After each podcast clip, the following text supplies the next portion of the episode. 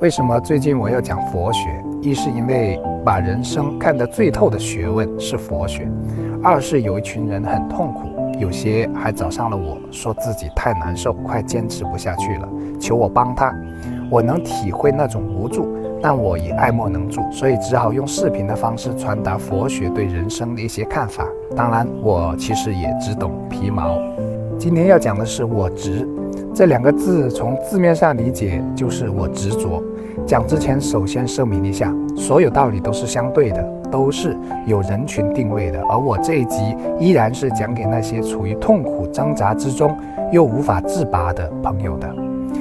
可以这么说，执着是一切痛苦的根源。要理解何谓我执，只需要想想小孩子就能明白了。小孩子对玩具有很强的占有欲，你跟他抢，他会跟你拼了，并且大声喊着：“这是我的，这是我的！”甚至大打出手。这种物品的归属感，可能也是来自于原始社会的动物本能。因为原始时代物质极度匮乏，吃不饱穿不暖，甚至饿死冻死都是家常便饭。物质多一些，就相当于生存希望大一些。常言道，人生就是一场修行，其中修的主要一部分，正是原始本能里的争抢的这部分。佛学讲究无我利他，正是对应这样的原始特点。佛学告诉我们，利他不但不会害了自己，反而能得到更多。你有十个苹果分给九个人吃，自己吃一个，以后可能可以得到九样不同的水果。反过来，你有十个苹果，你十个苹果都独吞，也就只能吃到苹果。现在幼儿园就有这样的分享教育，举行一些活动，相互分享美食，这是很好的启发。成人世界里，手机是我的，车子是我的，房子是我的，同时还要加上心爱两个字。我心爱的手机，我心爱的车子，甚至把车子当做第二老婆，这便是我值的体现。有什么害处呢？会徒生很多烦恼。比如停车时不小心把车刮到了，那个心疼啊！然后不断怪自己怎么这么不小心。比如新房子的墙上被孩子当涂鸦了，那个气愤呐！弄不好还要把孩子揍一顿。包括过度疼爱孩子、无条件的偏袒孩子，也是我执的一种体现。当然，人有七情六欲那是正常的，但事情发生之后怎么调整心态才是最重要的。高效能人士的七个习惯一书中有一句话说的就非常好：幸福的距离在于刺激与反应之间。其实啊，只要我们站在更大的视野去看，就能发现这一辈子没有一样东西是真正属于自己的，包括自己这个身体。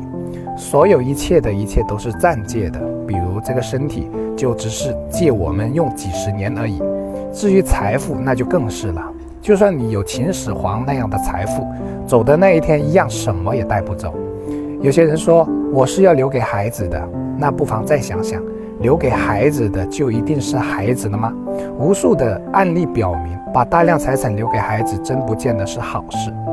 古语说：“遗子黄金满盈，不如教子一金。”最大的财富不是物质层面的，而是无形的精神文化层面的。曾国藩的子孙中，虽然没有一个像曾国藩那么显达，但他们在教育、化学、文学、艺术等多个领域都取得了不凡的成就。这是为什么呢？大家读读曾国藩家书，也许就明白了。这才是无价之宝。我执带来更多的是烦恼和痛苦，因为这辈子所有东西严格来说都不是自己的。也许有人会说，那不为自己争取，怎么还有动力？社会怎么进步？